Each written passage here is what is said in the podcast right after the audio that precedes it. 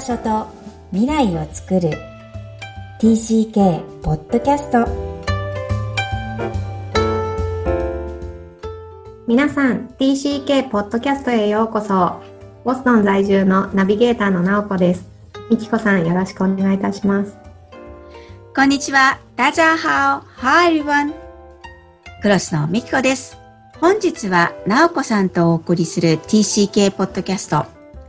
今日のオープニングは16歳の時の音楽です。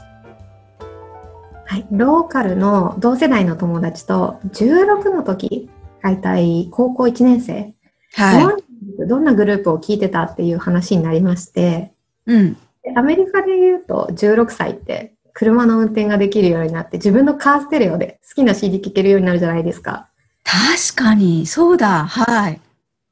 幼少期にアメリカにいたことあるミキコさんは、16は日本にいると思うんですけど、どんな音楽聴いていましたか？真っ黒な高校生活だからな。あの、洋楽は、あの、ハマってなかったですね。友達が、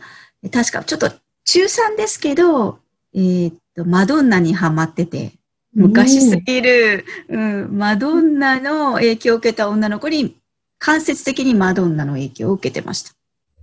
そうなんだ。私は、あの、J-POP が、うん、その時バックストリートボーイズが流行ってたので、と、うん、まあ、ミーハーなので、それを聞いてたんですけど、と、こっちのアメリカの男の子の友達は、その時バックストリートボーイズは流行ってたけど、のフォークソングのボブ・ディラン聞いたことありますもう渋い音楽とかを聞いてたりとか、あとボストンはエアロスミスっていうロックバンドの出身。はいはい。ですけど、はい、あの、女の子が、そう、ロックを聴いてたとか聞いて、いや、かっこいいなと思ったり、と、フランス人の女の子は、メタルとかヘビーメタルとかを16で聴いてたって聞いて、いやー、面白いなと思いました。じゃあ、国によって結構傾向が違うの？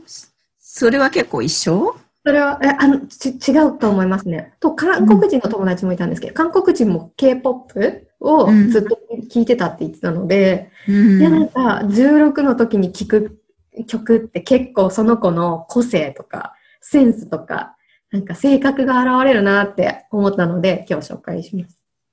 はい。じゃあ、お子さんも16歳の時にどこにいるか、あの、直子さんちはわからないけど、楽しみですね。もう今は娘3歳になる前なんですけど、クイーンにハマってて。めっちゃ 渋い。すごいかっこよいです。なんか、ビービービービーラッキューって3歳が歌ってるんですよ。めっちゃ可愛いです。怖いね。これから大物になるかもね。面白い面白いですね。はい。本日からは TCK の人格的特徴を知るために、まずは文化のカメレオンというテーマを見ていきたいと思います。カメレオンとは皆さんもご存知のようにトカゲの仲間で体の色を変えるのが得意で背景の色に溶け込んで姿を見つけるのが難しいのが特徴です。そのカメレオンと似たところがあるということなんですか？はい。TCK 自身が自分を表すのにカメレオンとよく表現すると言われています。文化のカメレオンですね。TCK は引っ越しが多く、絶えず周りの変化、えー、周りが変化していくというのが当たり前になっています。その文化が変化することに耐えようとして、えー、文化に対する適応能力をつけていきます。まあ、生き物として我々人間は動物なので、生き残りをかけた大事な手段とも言えます。このように自分、自分でね、自在に色を変えることができるカメレオンですが、えー、これには大きなメリットが伴うと同時にデメリット、つまり難点もあると言われています。直子さんは文化のカメレオンと聞いてどんなことが思い浮かばれますか？そうですね。と娘は、うん、相手によって言語も瞬時に使い分けるっていう話はしたと思う。はい。それも文化のカメレオンなのかなっていうのは思いますが、うん。うん、ソーシャルスキルがすごい高いなと思っていて、はい。まあ、ビジネス用語で言うフォロワーシップ？グループにうまく貢献するのがうまいと思います。うん、例えば、紹介あります？なんか。そうですね。普段、すごいオブザベーション、観察力がすごく高くって、うん、他の子供の持ってるアイテム、着てる服とか行動をよくすごい覚えてます。うん、最近は？うん、そうですね。あの、ミキコさんはご存知だと思うけど、アメリカだと学校に制服とか体操服が自由じゃないですか。うんうん。っていうところが多くて。で、9月から入園した新しい学校のクラスメートの女の子たちは毎日プリンセスドレスで来るんですね。なので、なので、の娘は、それまでは結構ね、あの、す、そうですね、ワンダーウーマンとか、あの、スーパーヒーロー系ののコスチュームとかが好きだったりするタイプだったんですけど、もう今はプリンセスドレス、ピンクの服だけしか着なくなってしまって、うん、そう、クラスメートと姉妹のように、ピンクのチュチュのついたドレスを着て溶け込んでいくっていうところが、カメレオンだなって思います。先生は他のママたちはそれをカメレオンっていう表現じゃなくて、ああ、あのー、娘さんトレンディ流行に敏感ですねって呼んでました。うんうんうんうんうん確かにね、その女の子を捕まえてカメレオンとは アメリカの先生も言わないとは思いますが、えー、自分自身も TCK はそれが合わせてるのか、ひょっとすると自分が好きなのかっていうのはわかんないで、とにかくこう習う、慣れろか。うん、その場になれろっていう感覚は、うん、今思うとあるのかもしれないんですよね。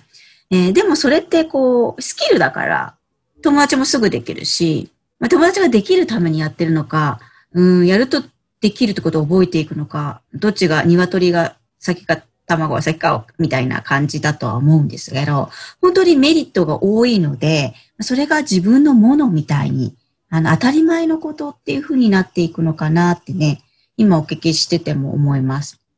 じゃあ今のってメリットですけど、デメリット、つまり、え真の文化のバランスの欠如と言われていますが、本当にバランスを持てているのかっていうことが次に、え、話題になるとは思うんですが、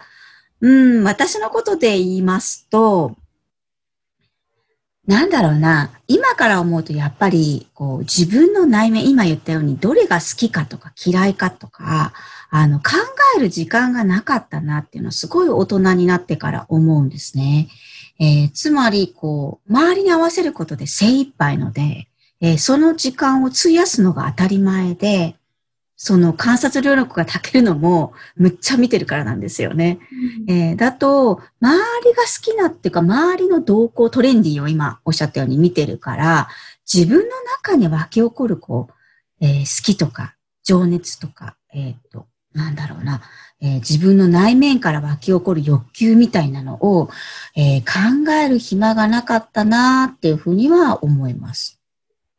うん。それはアメリカにた時も、日本に帰ってきた時も同じ感じ。私の場合はアメリカが小さすぎる8歳であのさよならしているので、やはり日本の学、あの、児童生活の方が長いので、日本の生活においてですね、一番感じたのは高校生です。うん、うん、高校生になって、まあそれまで必死になっておそらく、日本語には問題はなかったけど、追いつけというか、あの、頑張らなければいけないっていうのが強くって、ずっと頑張ってきたつもりなのに、高校生の時に何がやりたいかわからなかったんです。